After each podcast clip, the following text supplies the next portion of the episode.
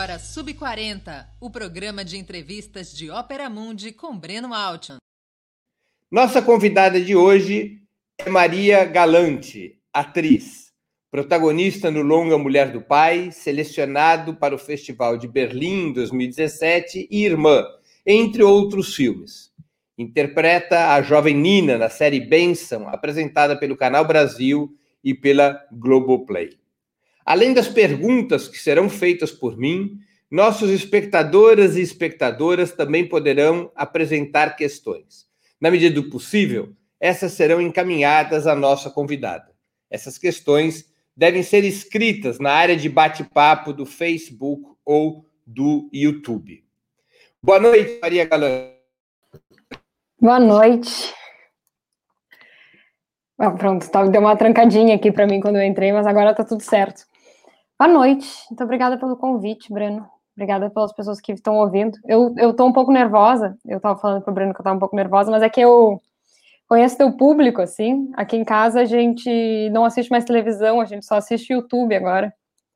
Então, eu tava até conversando com a minha mãe antes de entrar, que a, aquela coisa da família sentar, assim, jantar ouvindo jornal, a nossa organização familiar, ela começa, minha mãe acorda e assiste o Bom Dia 247. Daí a gente almoça ali no horário que termina o DCM ao meio-dia. E aí, de noite, ela, ela vê o que estava passando pelo Opera Mundi. E aí, assim vai indo a nossa organização de dia.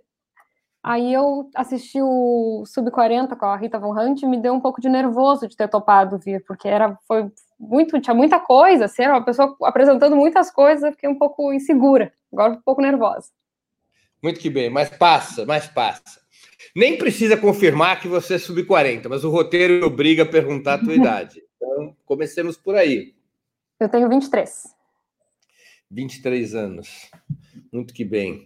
Conte, conte um pouco da tua história pra gente. Como é que você decidiu virar atriz?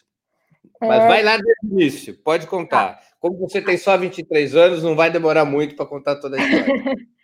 Então, quando eu estava na escola, eu tinha um pouco de dificuldade, assim, de me relacionar com as pessoas da minha idade. Era uma coisa que me acompanhou, assim, durante um período de, de início da adolescência ali. E aí, por eu ter essa dificuldade, assim, eu acho que é um pouco também, porque minha família sempre foi de esquerda, e aí eu eu sempre tive opiniões fortes sobre as coisas. Então eu lembro de uma atividade da escola assim que era sobre reforma agrária e aí era um debate e tinha um lado a favor, um lado contra. E aí eu fui do lado a favor e eu fiz aquilo com tanta seriedade que eu briguei com muita, muita gente da minha turma nesse, nesse momento, assim, porque eles disseram que eu estava levando muito a sério uma atividade de aula. Então, eu tinha um pouco de dificuldade no traquejo, assim, com as pessoas do, da minha idade. E aí, os meus pais me colocaram para fazer atividades fora da escola. Daí, eu comecei a fazer teatro no TEPA, que é o Teatro Escola daqui de Porto Alegre, que já agora é uma escola itinerante. E aí eu gostava muito, assim, era uma coisa que me fazia muito bem, eu gostava de encontrar as pessoas lá, de... a minha mãe conta sempre que eu saí de uma aula, da uma primeira semana de aula de teatro, e aí eu sentei no carro, assim, minha mãe foi me buscar, eu sentei no carro e disse pra ela, acho que eu encontrei minha turma, assim, eu acho que encontrei o tipo de gente que eu gosto. E aí passou um tempo, assim, o meu professor na tela... Você tinha que idade? Ah, uns oito, nove anos, eu acho.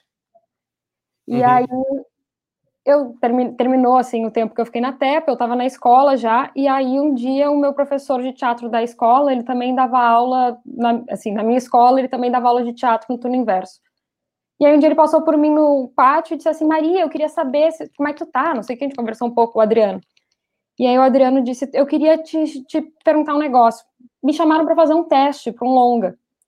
E aí eles queriam também testar meninas mais ou menos da tua idade e me descreveram como é que eles queriam e eu pensei em te indicar, o que que tu acha? Eu disse, ah, né, me, me indica, vai que, vai que rola.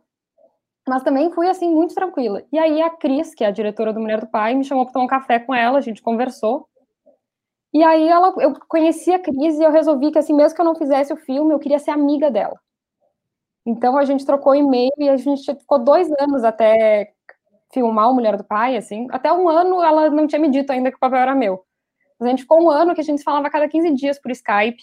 A gente trocava e-mail, ela me mandava filme para assistir, eu contava para ela quando eu ia no cinema. Tudo que eu tudo que todos os filmes que eu via, eu escrevia para ela, a gente conversava.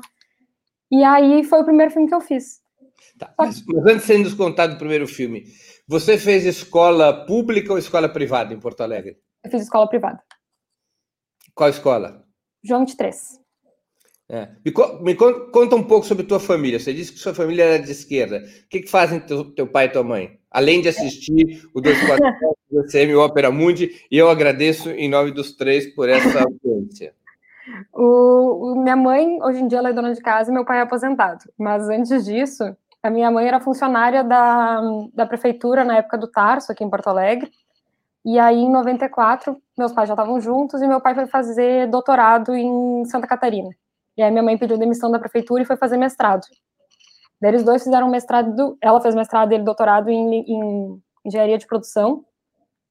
E aí, lá na engenharia de produção, o, mestra, o doutorado do meu pai em assentamento e reforma agrária. Quando eles voltaram para Porto Alegre, minha mãe decidiu que ia parar de trabalhar, ia, não ia voltar para o mercado de trabalho, porque ela queria ficar comigo nessa primeira etapa, assim, em vez de me mandar para a creche, ela queria ficar comigo em casa. E aí o meu pai foi trabalhar na Emater, depois que era do governo do estado, depois ele foi cedido para o governo federal, no governo Lula, e ficou até o final do governo Dilma. E aí, enquanto isso, ele também foi representante do, do extinto MDA, do Ministério do Desenvolvimento Agrário, para a ZTNBio, e ele era da área a favor da agroecologia contra transgênicos e agrotóxicos. Então, ele, ele, teu pai militava próximo ao MST, então? Sim. Ele é, ele é contribuidor voluntário desde o início do MST, assim. Entendi, entendi. Você é filha única? Eu tenho uma irmã mais velha do primeiro casamento do meu pai. E aí da minha mãe eu sou filha única. E essa sua, e a sua irmã, ela é, não tem nada a ver com cinema? Não, a minha irmã ela é funcionária pública do Banco Central. Ah, muito bem. tá bom. Bom, aí você estava nos contando como é que foi então a primeira vez que você fez cinema ou teatro? Ah, eu fiz teatro na escola, assim. Eu tenho foto fazendo teatro desde os 7, 8 anos na escola. E aí foi indo, aí eu fui para Tepa. Mas a primeira coisa assim que eu fiz com câmera, que também foi uma coisa muito louca que aconteceu, foi um vídeo arte do Nuno Ramos que foi, foi exposto aqui no Iberê Camargo e depois na Pinacoteca de São Paulo. E ele era. Ele foi uma coisa assim, eu estava num bar com, com uns amigos meus, porque nisso deu. Só um minuto. Nisso deu gostar muito de. Nisso dos meus pais querendo que eu fizesse coisas fora da escola, assim, para conhecer outras pessoas, eu comecei a ir muito na usina do gasômetro, que agora está em reforma, ad eterno, aqui em Porto Alegre, que tinha a PF Gastal, que era uma sala de cinema. E era uma sala de cinema que ela não passava filme comercial, ela passava sempre filme antigo. Tinha cine debate. Então eu saía da escola, ia para a usina do gasômetro e ficava vendo filme até o final do dia. E aí voltava para casa. Ia todos os finais de semana. E aí tinha um zine de crítica do pessoal de lá, que era o cinematógrafo. Aí às vezes eu escrevia, às vezes eu, eu só participava como leitora. E aí eles tinham um lançamento do cinematógrafo, que era sempre num bar em que a gente ia lá discutir cinema. E aí, nesse bar tava o produtor do, desse vídeo arte, aí me chamou, porque achou que eu tinha a ver com o que o Nuno queria. Então, assim, eu entrei meio que. Eu estudei teatro, mas eu também, por alguma coisa, assim, uma sorte, um negócio, eu às vezes estava no lugar certo na hora certa também. E a primeira vez, esse foi o primeiro vídeo que você fez. E a primeira vez que você fez cinema? Foi direto em longa? Foi direto em longa. E foi direto uma protagonista. É um negócio muito louco, assim eu fiquei, depois que eu fiz o, o, Mulher do Pai, eu achei que eu fosse ficar muito tempo sem, sem trabalhar com nada, assim, porque eu nunca tinha feito nada, e aí me chamaram direto para um longa, e aí até o longa ficar pronto, né, demora uns dois anos. Então, até o longa ficar pronto, eu ainda tive uma, um tempo de me chamarem para uns curtas universitários, para umas coisas assim que eu fiz, que é bom, porque a gente também vai aprendendo, né. E aí, o Mulher do Pai entrou para Berlim, eu fui para Berlim, e quando eu voltei, me chamaram para gravar o Irmã, Daí eu já engatei para sair e filmar o irmão. Vamos falar ainda um pouco da Mulher do Pai. A Mulher do Pai foi teu primeiro filme, em que ano foi? A gente filmou Você ele em 2000, 2015 e a gente lançou ele em 2017. Você tinha 18 anos quando fez o primeiro filme. Eu fiz 18 bem na metade das filmagens. E, e você foi a protagonista desse filme? Foi. Eu e o Marra Quem era a protagonista desse filme? Conta um pouco para nós o que era esse filme e qual era o papel protagonista. Esse filme é, conta a história da Nalu, que é uma menina de 16 anos que mora na fronteira do Brasil com o Uruguai. E ela é criada pela avó, porque a mãe dela faleceu quando ela morreu. Quando, faleceu quando fronteira ela... do Brasil com o Uruguai ali entre Santana do Livramento e Rivera. É por ali. Ela, a gente filmou numa cidade chamada é, Vila de São Sebastião, que é um subdistrito de meu Deus do céu, de Dom Pedrito, que é uma cidade. Ai, agora é muito da geografia do Rio Grande do Sul, né? É uma cidade entre Bagé e Lavras do Sul. E aí, essa cidade, ela é, de fato, que nem ela acontece no filme, assim. É uma cidade que foi uma cidade que teve muito dinheiro durante o período dos trens no Brasil. E quando se parou o trajeto de trem, aquela cidade começou a ser esvaziada, porque ela era uma cidade que ela tinha cinema, ela tinha hotel, tinha teatro, livraria, e hoje em dia ela só tem algumas pessoas que se mantiveram ali porque ou trabalhavam para alguma fazenda ali perto. Então, assim, tinha uma escola que foi fechada. É, é uma cidade que ela é quase uma cidade fantasma, assim, ela tem as construções das coisas, mas ela foi meio abandonada pelo poder público. E aí a, a minha personagem, que era a Nalu, ela vivia ali a vida inteira e o sonho dela era sair daquela cidade. E aí a avó dela morre e ela fica em casa tendo que cuidar do pai cego. Então, ela está nessa fase de terminar a escola, de ver o que, que ela vai fazer depois e se dá conta que, na verdade, ela talvez tenha que ficar ali porque ela vai ter que dar conta de uma família, de, de gerir uma família que é a família onde ela nasceu. Entendi. E o Mulher do Pai, ele foi, ele, ele foi para Berlim em 2017? Ela, é, em janeiro de 2017, fevereiro de 2017. E você foi junto com o filme para Berlim? Fui. Não, o Mulher do Pai é, é, foi uma loucura, assim. É, eu, eu não tinha nenhuma noção de como é que funcionava essa coisa de festival, de, de nada, assim, eu fiz o filme porque eu também fiz o filme tudo muito conversado com a Cris, assim, ela me explicando como é que ia ser, eu, eu sou muito curiosa, assim, com as, com as coisas da, do set e da burocracia que envolve, então eu ficava, continuei falando com ela, assim, a gente fala até hoje, mas ela me dizendo assim, agora o filme foi para montagem, agora para mixagem de som, agora para cor. E aí eu achava que tu pegava filme que nem trabalho de escola, assim, recortava as partes, botava em ordem e pronto. E aí ela me o filme entrou no Festival do Rio aqui no Brasil e na Mostra de São Paulo. E aí depois em Berlim. Quando entrou em Berlim, eu pensei assim, ah, fui eu, minha mãe e uma tia minha, a tia Deia. E aí a gente disse, ah, vamos, né, conhecer Berlim. Quando eu fui, eu me dei conta que, eu, que o troço tinha uma proporção tão maior, assim, o, o cinema tem uma proporção tão maior do que eu pensava como espectadora que foi assim. É... Bom, tem uma história que eu gosto, que é eu, eu sou muito fã do Bicho de Sete Cabeças da Laís Bodansky. É, é um filme que eu gosto muito, assim, eu sempre gostei dele. Teve uma época que eu, antes de decidir fazer artes visuais, eu pensei em fazer psicologia. E aí eu ganhei um livro chamado Cinema Vai à Loucura, que era ele trabalhava assim alguns transtornos relacionando com filmes e aí tinha um capítulo sobre bicho sete cabeças e eu adorava aquilo. E aí teve uma festa que eu fui numa festa do festival e aí estão as pessoas todas dos filmes brasileiros. Foi um ano que entrou nove filmes no festival. Então assim tinha muito brasileiro no festival.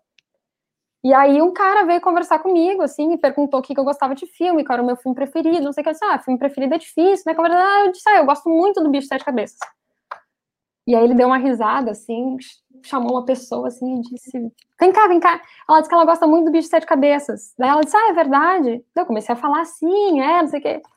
Vocês, já, vocês gostam do filme? E ele disse, não, é que eu e ela roteirizamos e ela dirigiu. e aí, eu, sabe, eu me dei conta que eu estava no meio das coisas que eu, que eu passei até ali assistindo e acompanhando, que do nada me jogaram ali, assim. O filme fez sucesso e eu fui inserida no, no meio. E o, o filme ele foi um filme bem recebido pela crítica e pelo público? Foi. O Mulher do Pai, assim, eu até depois entendi que isso não é tão comum, mas o Mulher do Pai ele ganhou em festival 18 prêmios. Então é, é um monte, assim. E pelo público eu acho muito gostoso, assim, que até hoje tem gente que assiste o filme e me escreve, ele volta e meia passa na TV. É, semana que vem eu tenho uma live com um grupo de estudos de, de, ah, de psicanálise da URGS, que vão debater o filme. Então, é um filme, assim, eu, eu sei que é, é assim, claro que eu gosto do filme, mas eu gosto muito de cinema. Eu acho que ele é um filme que eu ia gostar muito mesmo que eu não tivesse feito. Entendi. Entendi. E, de, e, o que aconteceu? Depois que você fez Mulheres do Pai, qual foi a tua trajetória? Depois que eu fiz Mulher do Pai, os curtas, eu, alguns curtas que eu tinha feito, que eram ou curtas universitários ou trabalhos de amigos, assim, sei lá, o marido de uma amiga minha queria dirigir um curta e me chamou. Aí as coisas foram, eu fui fazendo assim, quando Mulher do Pai, quando eu voltei de, de Berlim, que eu ia filmar o Irmã, a gente foi pro interior, filmou o Irmã, eu voltei, e aí é sempre assim, eu sempre acho que, eu, eu acho que aquela coisa que chamam de síndrome de impostora, sabe? A gente uhum. não acredita muito no trabalho da gente. Uhum. Eu sempre fico, volto dos filmes pensando assim, ah, agora sei lá quanto tempo vai levar para me chamarem para fazer outra coisa. Ou assim, o filme entra em algum festival e fico, ah, que bom, agora as pessoas vão ver e talvez me chamem para trabalhar.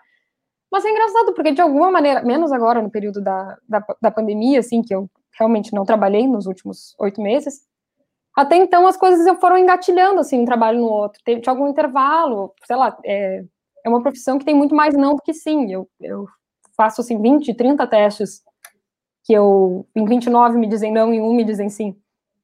Mas... O teu segundo longa foi Irmã? Foi. Então conta como é que você entrou nesse filme. É... Nossa, eu vou, eu, eu vou acabar com a, com a burocracia do cinema. Porque tem uma burocracia, né? Que a gente, as pessoas têm um produtor de elenco, aí ele vai atrás de um, de um ator, a partir de um roteiro, aí a gente faz teste, aí os diretores escolhem. É, o Irmã tem uma produtora daqui de Porto Alegre, que é a Pátio Vazio, que é a produtora do Irmã. E aí tem um amigão meu que é sócio dessa produtora. E aí ele disse: Ah, meus sócios estão fazendo um filme, eu queria te indicar. Me manda teu material. E eu disse: Ah, vou mandar. E eu não tinha material ainda. Ele me disse: Me manda teu material. E eu comecei a ligar para os meus amigos que editam vídeo. Sendo, eu tenho meus, meus vídeos aqui, meus filmes, as coisas que eu fiz. Vocês montam, montam para mim um, um release, assim, com todos os meus trabalhos para mandar. E eles não mando, assim, mas eu tô com trabalho agora, eu te mando daqui a uns 10 dias, tá? Não, tá bem. Perguntei pro meu amigo, pro Leandro. Leandro, pode ser daqui a uns 10 dias? Ele pode. E aí, a Mulher do Pai entrou no Festival do Rio, eu fui pro Festival do Rio, e esse meu amigo tava lá também pro Rio uhum. Content Market, que é o mercado de filmes. E aí ele me chamou para ir para um bar, eu fui para um bar, tinha uma mesa comprida, assim, uma, uma galera de, do cinema sentada do Brasil todo, e eu sentei, e aí tinha uma mulher que me olhava de um jeito muito esquisito, assim. A mulher falava com as pessoas, ela olhava para mim. Eu olhava, quando eu olhava pro lado que ela estava da mesa, ela estava olhando para mim. Eu comecei a achar aquilo meio esquisito, assim. Por que essa mulher me olha o tempo todo? Ela me olha, não para de me olhar. E aí, nisso, o Leandro levantou para fumar e eu levantei para conversar com ele, porque eu pensei, não vou ficar aqui sentado. Essa mulher, essa mulher não para de me olhar, tá me deixando constrangida. E aí, quando eu levantei, ela veio e ele disse: Essa aqui é minha sócia que tá fazendo um filme, ela quer falar contigo. Ela disse: Maria, o Leandro tinha me falado de ti, a gente ia te chamar para fazer um teste, mas eu quero muito que tu faça meu filme, porque tu é exatamente como eu queria que fosse. Aí eu entrei no Irmã. E o Irmã, como é o Irmã? Qual era o seu papel e como é esse filme? O Irmã é um road movie, que é um filme de estrada. Uhum. De, ele é voltado para um público infanto juvenil. Então, ele é um filme... também uma produção gaúcha, né? É Sim. Informar. É, o Mulher do Pai foi uma produção feita com edital, com dinheiro público, com assim tempo de captação de dinheiro. O Irmã não, o Irmã, a gente, eles queriam fazer esse filme e aí eles organizaram recursos próprios da produtora para fazer um filme que é um filme que eu acho que seria mais difícil de captar dinheiro, porque ele é um filme experimental na linguagem, inclusive. Então a gente, eles, a, a, a produtora se organizou e fez um filme que, e o Irmã foi um filme muito barato, assim. Eu não sei exatamente o orçamento dele, mas ele é, eu lembro dele ser assim um filme de baixo orçamento no Brasil, segundo a Ancine, em 2016, se não me engano, era 500 mil. Uhum. É, eu acho que a gente deve ter gastado uns, sei lá, menos de 50 mil para fazer o Irmã. Uhum. E aí o Irmã são duas irmãs, que é a Júlia e a Ana. Eu faço a Ana, que é a irmã mais velha, e a Anaís Wegner faz a Júlia. E aí essas duas irmãs estão indo para o interior atrás do pai. É, a mãe delas está doente, e aí elas estão indo para o interior atrás do pai para conseguir a emancipação da mais velha porque elas acham que a mãe vai morrer, a Ana sabe que a mãe acha assim, a mãe disse para ela que tá muito mal e ela quer se emancipar para poder ficar com a irmã na capital. E aí ele é um filme eu percebo o Irmã como um, filme que é uma alegoria para explicar feminismo para um público mais jovem assim. Então ele tem umas coisas bem visuais do que que é, o que é o novo, o que é o, o que já está consolidado na história ele faz analogia com um meteoro e os dinossauros na Terra, que é uma coisa que vem nova para a gente reentender o que, que fica, o que, que não fica. É um filme que eu gosto muito. E o Irmã foi lançado quando? O Irmã, ele tá percorrendo festivais agora também. Ele, em fevereiro, a gente foi para Berlim com esse filme também. E aí, agora, daí depois disso, ele estreou num festival na França, e agora ele estava na Mostra de São Paulo, que terminou ontem. Sim. Ah, já em plena pandemia. Já em plena pandemia. É o único festival que a gente foi com ele foi o de Berlim. Depois Você disso, voltou só de... aí a Berlim. Voltei. Foi o segundo longa. Foi meu segundo longa. E tem uma, tem uma pergunta de um espectador, Léo Ottesen. Maria, tu também sofre da ansiedade dos artistas gaúchos? Sempre pretendemos ir para São Paulo e tal por causa do mercado de trabalho? Então, é, eu acho eu acho isso uma coisa muito triste, assim, porque eu acho que a gente acaba. Eu acho que tem uma coisa do cinema gaúcho que eu, que eu acho problemático a gente criar para exportação, sabe? Eu acho que a gente tem uma tradição de cinema daqui, de muitos filmes que são feitos, e as pessoas, quando elas começam a crescer, elas vão para São Paulo. Mas, ao mesmo tempo, eu acho que vou ter que ir para São Paulo. Eu, inclusive, tenho planos de ir para São Paulo. Se não fosse a pandemia, no meu universo perfeito, nessa época do ano, eu já estaria em São Paulo, inclusive. É, eu acho, eu, o meu plano de São Paulo é terminar minha faculdade e para ficar um tempo lá, fazer um curso. Eu tenho interesse em fazer uma pós-graduação em psicopedagogia. E aí eu estou procurando isso em São Paulo. E aí, mas eu não tenho vontade de, de ficar lá para sempre, assim. Eu gosto muito de morar em Porto Alegre, eu tenho vontade de morar aqui, de ir, trabalhar e voltar. Mas eu acho que é importante ir e ser conhecido num meio de outro lugar, assim. Mas você está vindo para São Paulo para trabalhar em cinema ou para fazer essa pós? Acho que para as duas coisas, que nem agora eu trabalho com cinema e faço graduação. Tá certo. Deixa eu te perguntar uma coisa. Bom, e aí veio a pandemia, depois desse. desse. É, de você ter feito a irmã, né? É, deixa eu fazer uma pergunta. Você começou sua, sua carreira em longas é, um pouco antes do governo Bolsonaro, mas a irmã já foi filmada durante o governo Bolsonaro, e você, nesses dois anos, 18, 19, viveu o cinema já sob o governo Bolsonaro. Como é que tem sido fazer cinema sob o governo Bolsonaro? Quais as dificuldades que você identifica, se comparado com o período em que você começou a sua trajetória? Então, o Irmã, na verdade, a gente filmou ele no governo Temer. Ah. Mas eu acho que se ele. Assim, a gente achava que aquilo talvez fosse o pior que pudesse acontecer. Não, porque eu acho que em 2017 a gente não tinha ideia de que o Bolsonaro ia crescer o suficiente para se tornar presidente, assim. Ele ainda, tem, ainda tinha aquele momento em que tinha muito meme sobre ele, que a gente foi se familiarizando com a imagem dele enquanto piada, antes de ser uma coisa, um, problema real, assim. Era uma coisa distante, era só, era horrível, né? Mas era só um deputado. E era um uhum. deputado de outro estado, assim. A gente nem se relacionava muito com aquilo, porque a gente tem esse problema também, né? de dos, da, dos, deputados, os vereadores, os senadores, são os governadores, são tudo coisas tão separadas das realidades, assim, porque, sei lá, eu sou gaúcha. É, eu sei quem são os vereadores de Porto Alegre, mas eu não sei quem são os vereadores das outras cidades. Eu sei quem são os deputados estaduais daqui, mas eu não sei os deputados estaduais dos outros estados. Eu nem sei todos daqui, né? Porque também é muito deputado. Eu sei os que eu gosto e os que eu não gosto. Os que estão no meio, a gente se perde.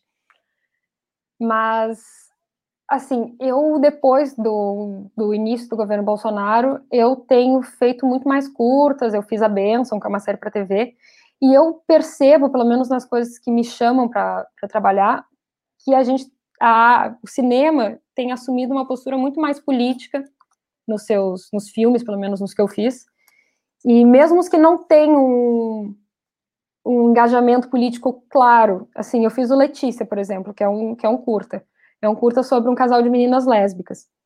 É, é um filme que podia ter sido feito antes, mas ele também é um filme que é importante ser feito agora. E eu acho que o cinema tem assumido esse caráter de comprar uma briga porque a briga chegou pra gente. Entendi. Agora, é, do ponto de vista da produção do cinema, por exemplo, da produção do cinema no Rio Grande do Sul em específico, o governo Bolsonaro significou e significa um dano importante em termos de orçamento e outras questões? Acho que sim, acho que sim. Eu acho que isso da Ancine ter ficado paralisada, eu acho que a gente, mesmo, mesmo com as pessoas continuando produzindo, a, a questão de não ter financiamento, de não ter os editais que a gente estava acostumado, de editais venham sendo cancelados desde, desde o golpe até agora, eu acho que isso tem um impacto real na indústria cinematográfica, assim. É, eu lembro quando, logo que o Bolsonaro assumiu e quando, a, quando, enfim, começou a desmantelar a Ancine, que era dito a quantidade de, de empregos que o cinema gera, porque as pessoas têm a impressão de que trabalhar com arte, aquela coisa que a gente ouve de que, uhum. de que é tudo vagabundo, que ficar mamando nas tetas do governo, é, o cinema é uma geração de emprego absurda, assim. Eu tinha até os números, eu não tenho mais, eu tenho no meu TCC, os números que de geração de empregos do cinema, porque a gente é uma cadeia de trabalho que não é só da filmagem, mas é também da filmagem. Então, assim, um filme que tem uma cadeia de trabalho de tem a pessoa, as pessoas que fazem transporte, tem alimentação, tem empregos diretos e indiretos relacionados ao, ao mercado de trabalho do cinema. E eu acho que quando o governo deixa de investir em edital para que os filmes sejam feitos, ele está deixando de investir em várias pessoas que estão trabalhando, que não necessariamente são as pessoas que assinam o filme ou que estão com a cara no filme. Que é um corpo de técnico de cinema também. É, e umas coisas também que são assim, o figurino. O figurino, a pessoa vai, se a figurinista ou o figurinista tem que alugar, por exemplo, a Benson tinha, tem um, é, como é que é o nome? Um quartel policial. Então, todas aquelas fardas tinham que, ser, tinham que estar no fio, estar na série. As pessoas, os policiais tinham que usar suas fardas, ou os médicos tinham que usar seus, seus jalecos. É, se o figurinista ou a figurinista não tem isso, ele precisa alugar de alguém. Então, tem outras coisas que vão se agregando de geração de renda que a gente não sabe, mas que elas estão ali, e para o filme ser feito, elas precisam existir. A Benção foi tua primeira experiência em TV? Grande, assim foi. Eu fiz, eu tinha feito umas participações assim em, em séries daqui, que foi o Paralelo 30, que é uma série que foi filmada aqui em Porto Alegre, e o Werner e os Mortos, que foi aqui também. Paralelo aí, 30 sobre o que é? Sobre Porto Alegre. É uma, um sitcom, é um sitcom sobre uma, um apartamento onde moram jovens. Entendi. E a Benção, conta um pouco para nós o que é a série. É, a Benção é uma série policial, né, um thriller de suspense, em que um grupo de cientistas desenvolvem uma droga nova que elimina o medo da morte. E aí essa droga é testada e ministrada em três pacientes. Ela, é, ela foi criada para ser para pacientes terminais. E aí ela acaba sendo ministrada em três pacientes de uma psiquiatra, que é a Nina, o personagem que eu faço, é, o Júlio, que é um personagem do João Campos, que é um policial. A Nina é uma menina que está com câncer em estágio terminal. É, o João, que é. O Júlio, desculpa, que é, a, que é um personagem do João Campos, que é um policial que sofreu um acidente de trabalho, levou um tiro e se recuperou. E a Eleonora, que é uma senhora interpretada pela Áurea Batista, que tem que tem que lidar com a mãe com Alzheimer de quem ela cuida. E aí são os problemas de que quando a gente elimina o medo da morte, muitas das coisas que a gente deixa de fazer por bom senso são porque a gente tem medo das consequências. E quando a gente perde o medo das consequências, é, a gente não tem muito que segure, não tem muito freio. Então a série é meio que o que, vai acontecendo quando as pessoas não têm medo e como o medo também é importante para a nossa convivência. Entendi. Temos mais perguntas dos nossos espectadores. É, da Lilian Soares. Maria, você tem interesse em fazer teatro? Eu tenho interesse, eu tenho interesse. Eu acho, eu tenho, eu acho que, assim, eu gosto de trabalhar com, com cinema, e eu acho que teatro é um outro lugar que talvez seja mais difícil para mim, porque eu fico muito nervosa. E eu acho que o cinema tem essa coisa boa da gente repetir, é, e essa coisa de fazer tudo. O cinema a gente faz, né? Uma cena, filma primeiro uma cena do início, e aí uma cena do final, aí uma cena do meio, não é em ordem eu acho que é um desafio fazer teatro, assim. Eu acho muito, muito impressionante quem faz.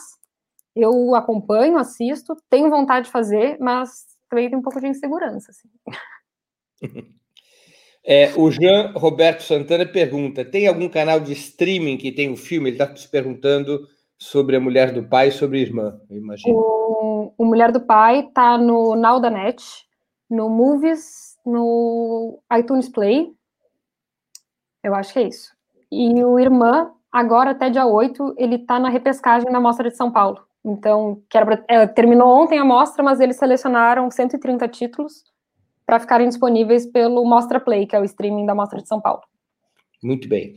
A Marisa Zimmer pergunta: Maria, qual que tu diria que é a maior dificuldade de fazer um longa? Com esse tu, imagino que a Maria Zimmer seja do Rio Grande do Sul. É, sim. E qual a melhor parte? Ah, eu acho que a parte mais assim, é, eu acho que a parte mais difícil para quem, para depois da filmagem, né? Porque eu acho que a parte mais difícil é a filmagem, para mim, pelo menos, né? Eu trabalho, eu como atriz, acho que a parte mais difícil é a filmagem. Mas eu acho que fora isso é esperar esse tempo em que, em que o filme se faz durante um período que não é o de filmagem e que a gente não sabe muito bem para onde é que está indo. Eu sempre fico um pouco de medo assim de assistir as coisas que eu faço, porque a gente tem uma ideia de como as coisas vão ser no papel quando a gente lê o roteiro. Depois a gente vai filmar e não sabe como está sendo, né? Porque teatro tem isso também, né? De que tu faz as coisas e as pessoas veem aquilo do jeito que tu está fazendo. E a câmera no cinema, ela recorta de uma maneira em que um detalhe, uma coisinha que tu faz, um movimento muito pequeno, pode ter uma outra proporção por causa do enquadramento, assim, um enquadramento muito fechado num rosto, numa tela de cinema, vira, qualquer piscada vira uma coisa enorme. E eu sempre fico meio, meio nervosa, assim, para assistir. Não é nem segura, porque eu gostei até hoje dos trabalhos que eu fiz mas é nervosa para ver como é que vai ficar essa, essa história contada. E eu acho que, para mim, a parte mais difícil é essa ansiedade, assim, de lidar com o filme. E aí, a, qual a melhor parte? Eu acho que a melhor parte é. A parte mais gostosa de fazer é filmar, para mim. É, é tá no set, é, é aquela coisa de se concentrar para entrar em cena, é o processo para entre uma cena e outra. Eu gosto muito de filmar, mas também gosto quando as pessoas assistem, gosto muito quando as pessoas que eu conheço assistem as coisas que eu fiz e contam, assim, o que, que acharam de diferente. É, assim, me falaram já assim, ah, o tom de voz que tu faz no Irmã é diferente do teu tom de voz na vida normal. E eu achei isso tão, assim, olha que coisa gostosa, a gente faz um trabalho, assim, e três anos depois alguém percebe que o tom de voz que tu usou não é o mesmo que tu fala. Uhum. É uma pergunta da Michelle Coelho, que é a produtora dos hum. vídeos da, do Opera Mundi e documentarista também. Já vou entregando a Michelle. Maria, qual a preparação como atriz que você faz para cada personagem? É, eu, em 2018, eu conheci o Sérgio Pena, que é um preparador de elenco, e aí eu me encantei com o processo dele, e aí eu assimilei parte do processo dele para mim, e desde então eu faço isso. Que é eu tenho, eu crio para cada personagem uma playlist de músicas que não são necessariamente assim trilha sonora do filme, mas são músicas que me remetem a momentos importantes desse personagem no, no período do filme, assim, no arco da história. E aí eu gosto muito de trabalhar corpo também, assim, para aquecer. E aí tem uma coisa que eu aprendi com a Cris, do Mulher do Pai, que eu acho muito legal, assim, eu acho que tem muito a ver com, com a minha área de estudo de artes visuais também que a Cris ela também estudou artes visuais no Instituto de Artes da URBS, que é onde eu estudo. E aí ela criava, ela selecionava obras de arte, fotos, outras coisas que não são cinema que tinham a ver com o universo dos personagens. Ela fez isso para Ana Lu, assim, me deu uma pasta com com pinturas, com fotos, com até com outros filmes, mas filme era bem pouco até, músicas, coisas que fazem parte desse universo para eu ir adentrando o universo da Ana Lu e me familiarizando com aquelas imagens. Daí eu faço isso para todos os personagens, assim, que é meio que uma pasta de referências, mas não é uma pasta de referência de como eu quero que ele seja, mas de coisas que eu imagino que cerquem o universo imaginário desse personagem para me cercar também. Entendi. Você, além de atriz, você estuda cinema. Eu vou te fazer uma pergunta sobre isso, uma pergunta ampla, mas que especificamente diz respeito ao cinema brasileiro. Para você, o que seria necessário para a cultura brasileira ter desenvolvimento e liberdade? O que, que se esperaria de uma política para o cinema brasileiro? Ah, deixa, eu, deixa eu pensar. É, eu acho assim que, para além do, do investimento no mercado, no, na, na indústria audiovisual, eu acho que tem uma coisa importante que é a gente tem poucas, assim, pelo menos na região de onde eu venho, né, de onde eu falo, a gente tem poucas universidades públicas de cinema.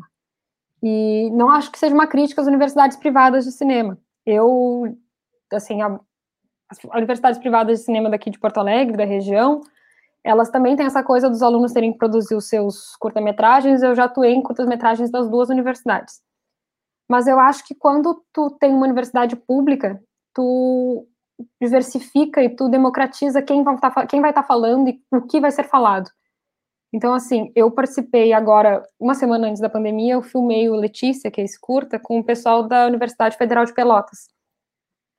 E eu fiquei impressionada, assim, com, com a organização deles. Bom, eu gostei tanto da UFPEL que eu como me, me inscrevi como ouvinte para fazer umas disciplinas durante a pandemia, porque a URGS estava paralisada ainda, e eu comecei a fazer umas disciplinas do UFPEL. Então eu acho que assim que, o, que a primeira coisa seria investir em universidades públicas de cinema, que eu acho que tem bastante até aqui no Brasil, mas eu acho que aqui na nossa região é uma coisa que falta. Eu, por exemplo, estudei a vida inteira em colégio particular, mas era um combinado da minha família e meu, assim, que eu ia estudar em colégio particular, mas que eu ia entrar em universidade pública. Meu pai precisava se aposentar e eles não iam ficar o resto da vida trabalhando para me pagar a educação. Então, eles investiram na minha educação inicial para que eu pudesse, assim, tivesse mais chances de entrar numa universidade pública. E eu pensei em fazer cinema, eu tinha muito interesse em estudar cinema de faculdade. E não fiz porque não tinha universidade pública na minha região. Eu ia ter que me mudar para outra parte do estado e também ia sair um custo manter uma pessoa em, outra, em outro estado ou em outra região do estado. E aí eu acho que depois disso, assim, a gente tendo uma população com mais acesso, eu acho que a gente também tem que investir em, em cinema de rua, porque eu acho que a gente tem um problema de distribuição do cinema no Brasil, que é da regra das salas de cinema. Para um filme se manter em cartaz, ele tem que fazer sucesso no primeiro final de semana. Se ele faz bilheteria no primeiro final de semana, ele é renovado para mais uma semana. E assim vai indo. E aí a gente já tem um problema que é das pessoas irem assistir cinema nacional, porque isso foi sabotado durante muito tempo de que o cinema nacional era ruim, que o som era ruim, que a gente só fazia filme de baixa qualidade, porque era só no chanchada. Então, se criou esse estigma de que as pessoas não vão assistir, elas não sabem o que é feito de cinema nacional e de como é bom o nosso cinema nacional, porque elas nem vão ver. Então, eu acho que, assim, o, os super cinemas, os cinemas de shopping, eles não têm interesse em manter por mais semanas um filme que não tem público, porque aquilo é um negócio particular de alguém, aquilo, aquele lucro vai para alguém. Então, quando tinha, como tem o Capitólio aqui em Porto Alegre, que é a Cinemateca Capitólio, como tinha a PF Gastal, é, como tem o cinema da Casa de Cultura, Mário Quintana, que são cinematecas públicas. E essas cinematecas públicas, elas conseguem segurar um pouco mais de tempo os filmes brasileiros ou filmes, é, coproduções brasileiras com outros lugares. E aí eu acho que a gente é uma, é uma coisa dupla, né? A gente tem que valorizar as cinematecas, os cinemas públicos, e os cinemas públicos têm que ser valorizados por um órgão estatal que faz, consiga alimentar esses funcionários e deixar esses funcionários trabalhando e pagando seus salários, para que eles possam continuar mantendo essa programação, porque senão também, se o governo não investe nisso e o público prefere ver os filmes internacionais, essas cinematecas não conseguem se manter, elas acabam tendo que ou desistir, ou fechar, ou abrir uma programação para uma coisa mais comercial. Há uma discussão antiga no cinema brasileiro que diz respeito às formas de financiamento. Há quem defenda modelos de financiamento tipo Lei Rouanet, pela qual o Estado abre mão eh, de impostos para que empresas decidam onde aportar recursos no cinema. Quer dizer, essas empresas uhum. é, recebem isenção fiscal e elas decidem onde aportarão recursos, eh, os filmes que aportaram recursos. Há outros que defendem um financiamento estatal direto. No primeiro caso, a crítica é que deixa nas mãos das empresas privadas a decisão sobre o desenvolvimento da política cultural, em particular a do cinema. No outro caso, eh, de financiamento estatal direto, há uma crítica de que isso provocaria algum tipo de dirigismo cultural por parte do Ministério, de um eventual Ministério da Cultura, por parte de outros organismos eh, culturais do Estado. Como é que você se posiciona nesse debate? Quem que deveria financiar o cinema brasileiro e como?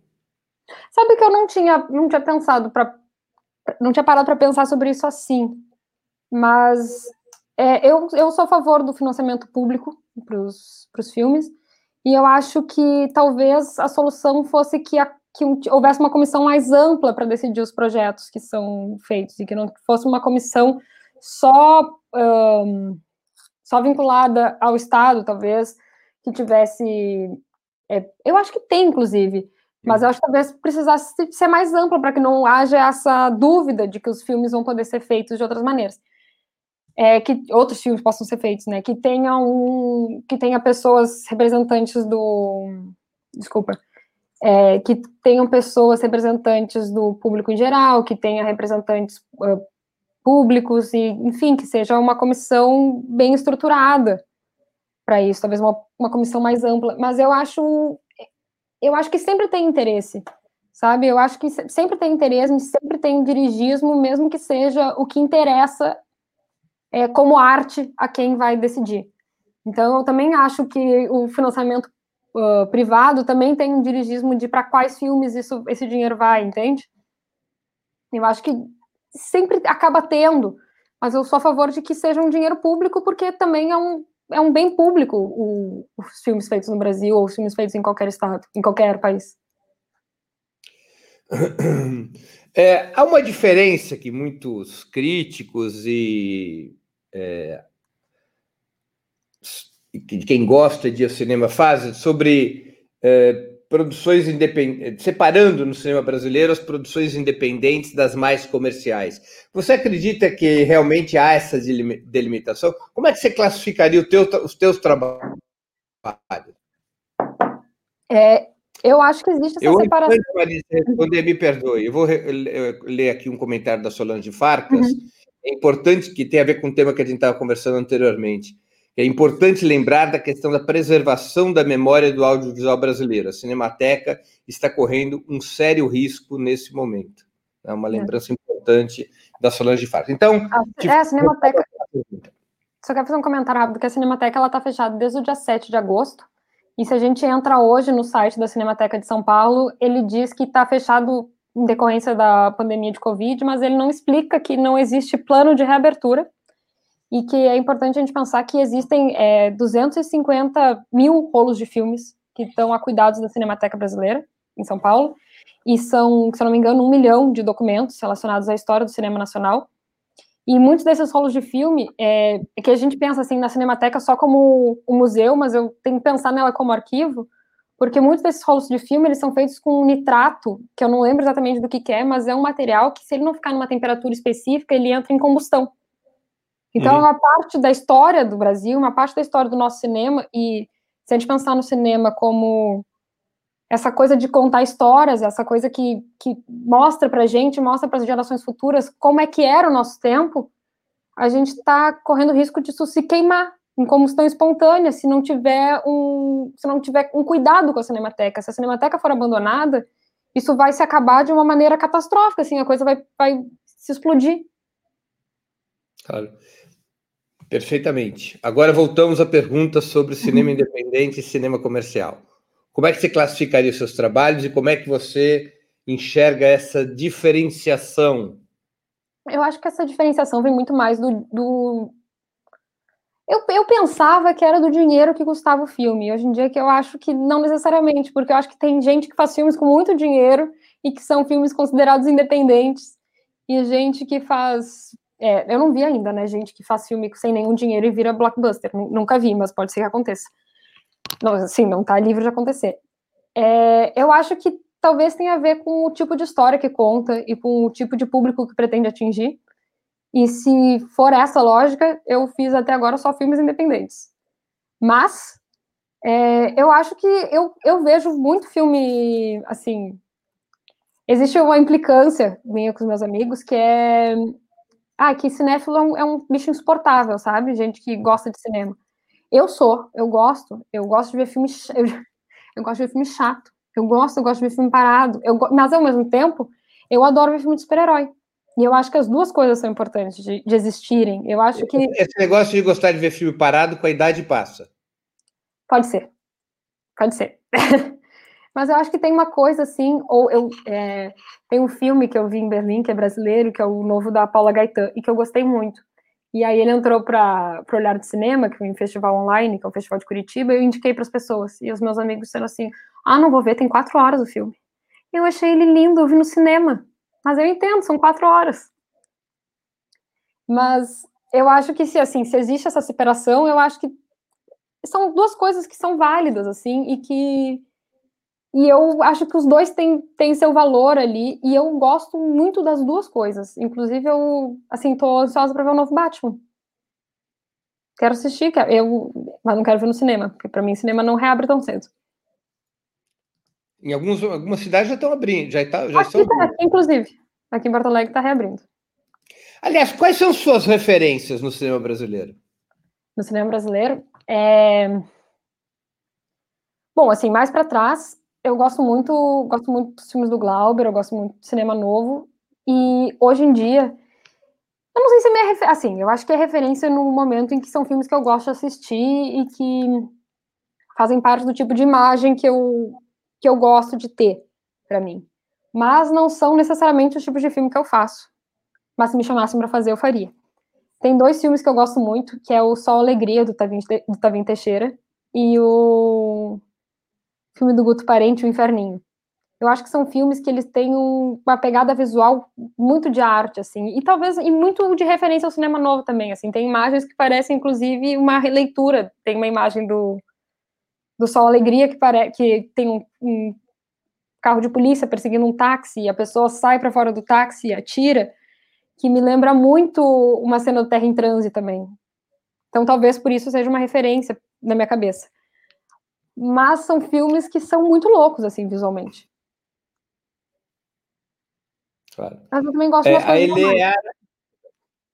Não, eu Como? também, gosto de umas, eu também gosto de umas coisas normais. Assim, eu também Por gosto. exemplo? Ah, assim, eu gosto muito. Meu TCC, que eu estou escrevendo agora, chama Representações Adolescentes no Cinema Brasileiro, dos últimos 10 anos. E aí eu vou. Assim, eu, eu fui escolher os filmes que eu ia falar no meu TCC e eu decidi que iam ser quatro, por uma, por uma questão de tempo. E eu tô sofrendo muito com isso, porque eu fico trocando os quatro filmes, assim, eu pego um que eu escrevi menos e troco por outro, aí eu, eu troco de volta. Mas eu gosto muito, eu gosto muito de filme que, que é voltado para o público jovem, assim. Eu acho importante, eu acho uma, uma ação de formação que o Brasil precisa investir, que é o filme para adolescente. Entendi. A Eleara Maria Manfred pergunta: se tu puderes escolher uma personagem feminina histórica, quem tu escolherias? Nossa, uma personagem feminina histórica. Se eu pudesse escolher, eu ia Pra escolher o cinema, imagino que seja a Eleara. É, eu escolheria fazer a Joana Dark, porque eu, é, eu lembro desde pequena, assim, eu, eu, bom, quando eu era pequena eu gostava de brincar que eu era bruxa, e aí eu lembrava das, da, da figura da Joana Dark, eu não lembro de que história, assim, de algum filme que alguém comentava, e aí eu lembro que quando eu descobri que ela tinha sido considerada bruxa, para mim aquilo foi um negócio, assim, tipo, nossa, queria ser ela, não, não queria, né, um momento horrível para se viver, mas eu acho que se eu pudesse fazer ela no cinema, eu ia gostar muito. A Joana Dark. A Joana Dark. Você é uma atriz. É isso que você quer ser no cinema? Ou você pretende ser outras coisas no cinema? Diretora, produtora? Olha, eu quando, quando eu fiz Mulher do Pai, eu tinha a vontade de fazer de fazer direção de foto. Daí eu entrei para artes visuais, eu resolvi que eu podia querer fazer direção de arte. Eu acho que são coisas, todas as coisas dentro do cinema estão muito ligadas. Eu tenho vontade de escrever roteiro, mas eu não sei escrever roteiro. Eu agora gosto muito de ser atriz e tenho muita vontade, assim, é, eu, uma coisa que eu tenho muita vontade de fazer é curadoria para cinema, assim, para decidir os filmes que entram em cartaz, em festival. Isso é uma coisa que me interessa, assim. Eu tive um cineclube com uma amiga e eu adorava a ideia, assim, de assistir vários curtas e decidir quais curtas colavam com quais para montar uma amostra. E eu fiz direção de foto para dois documentários. Mas no momento eu gosto muito de ser atriz, assim. Mas eu, eu, eu gosto de outras coisas. Eu não descarto a possibilidade de fazer em outro momento. Eu não descarto a possibilidade nem de fazer faculdade de cinema em algum momento. O que, que você se interessa além de cinema? Música, política, esporte? É, eu me interesso por gente, sabe? Eu gosto de tudo que fala sobre, sobre as pessoas, são coisas que, que me tocam bastante. Então, assim, eu faço licenciatura em artes visuais e eu sou apaixonada por educação. Eu acho, assim, que se. Que, eu acho que uma coisa não impede a outra, necessariamente, assim, mas eu fiz meu estágio para ensino fundamental e para mim foi uma das experiências mais legais da minha vida, assim, da aula para criança. Não eram crianças, né, meus alunos. Eu até mandei para os meus alunos, tenho medo que estejam ouvindo, eu estou dizendo que são crianças. São adolescentes. Eu tinha alunos de, de 14 a 18 anos na sala. Mas. Aí eu posso. Umas crianças quase da sua idade. É, não, foi muito engraçado, porque a primeira parte do estágio a gente faz observação em sala de aula, né? Então eu entrei para fazer observação e sentei na sala. E aí, eu primeiro eu fiz observação em duas turmas, uma de 12 a 14 e outra que tinha de 14 a 18. Na de 12 a 14, eles acharam que eu estava na sala errada porque eu era dos mais velhos. E na de 14 a 18, da turma de 14 a 18, eles acharam que eu era aluna nova e perguntaram para a professora. Mas era muito, muito gostoso, assim, eu gosto. E aí eu acho que a educação também é uma coisa que, que abraça outras áreas, assim. Eu acho que política tem a ver com educação, eu acho que lazer tem a ver com educação, eu acho que cinema tem a ver com educação, eu acho que artes tem a ver com educação. Bom, ainda mais educação em artes, né, que é o que eu estudo. E eu acho que o cinema ele tem um potencial pedagógico de, de ensino que a gente tem que entender isso. Tem, assim, a internet tem um potencial de ensino. E acho que a gente tem que entender o quão isso pode ser bom e o quanto isso pode ser prejudicial, né? Mas, assim, por exemplo, em Berlim, no Festival de Berlim, a mostra que os dois filmes entraram, tanto Mulher do Pai quanto Irmã, é a mostra Generation, uhum. uh, pra, a partir de 14 anos. E aí, o mote dessa, dessa mostra são filmes a partir de 14 anos, com protagonistas jovens e para um público infanto-juvenil. Mas não necessariamente são filmes para adolescente, mas são filmes para se conversar com adolescentes sobre. E aí eles criam uma coisa que é interessante, eu acho que o Brasil podia observar e, e experimentar nessa área, que é de que eles vão criando um público para o próprio cinema. Porque a gente também quer, a gente passa a vida inteira sem fazer filme, muito filme, assim, para jovens e para crianças, e quando chega na fase adulta, a gente quer, o cinema quer que tenha público gente não tem um, um programa de formação de público. Então, lá o que acontece é essas crianças vão primeiro na Generation K+, que é para criança pequena, depois na Generation a partir de 14 anos, e os debates são riquíssimos, assim, vai turma de escola, depois esse mesmo público vai, ou vai trabalhar com cinema, ou vai gostar de cinema e frequentar, ou vai não gostar, mas vai ter assistido para dizer que não gosta. Entendi. Você mantém essa a tradição militante da sua família? Você tem militância política, além de ser uma atriz e de estudar cinema? Militância, não sei, eu tenho interesse, assim. Eu, eu sou filiada no PSOL desde 2014. E... O seu pai, seu pai são filiados em que partido? No PT, os dois. Uhum.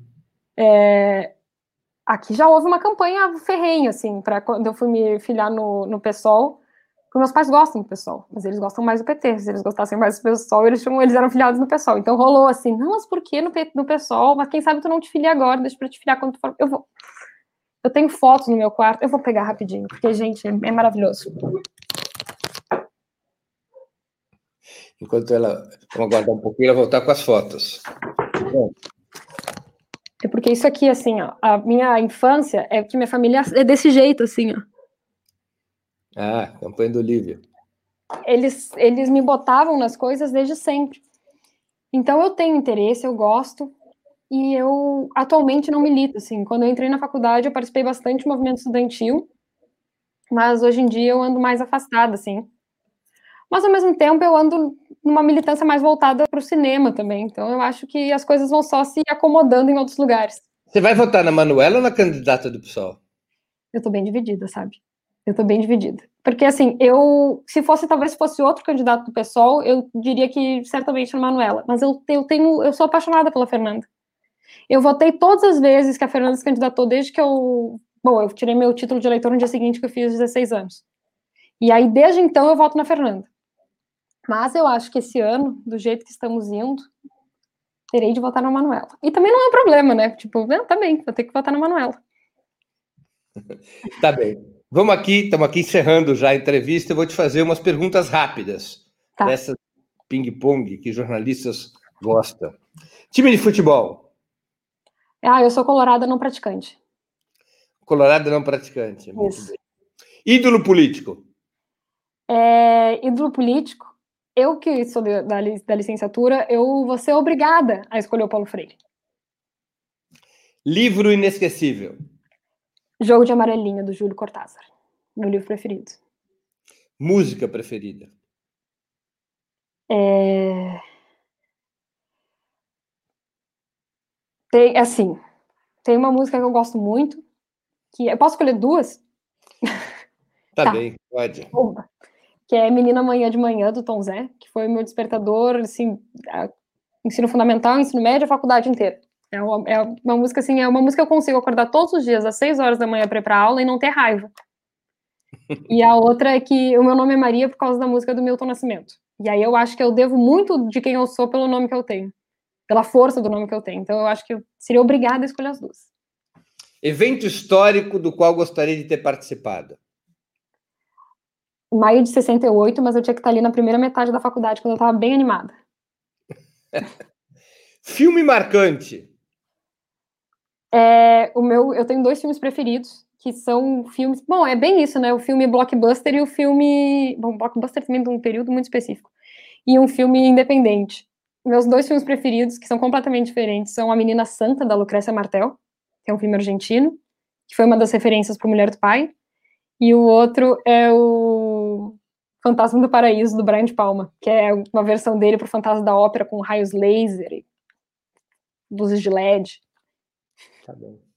Maria, queria te agradecer muito por ter aceito o nosso convite para participar do Sub-40. Foi uma conversa super interessante. Desejo sorte na sua atividade profissional e boa noite. Muito obrigada, muito obrigada pelo convite e pelas pessoas que vieram assistir. Boa noite. Boa noite. Encerramos assim mais uma edição do programa Sub-40, que nessa noite entrevistou Maria Galante. Para assistir novamente esse programa, se inscreva no canal do Ópera Mundi no YouTube. Curta e compartilhe nossos vídeos, deixe seus comentários. O jornalismo de Ópera Mundi é mantido com o seu apoio.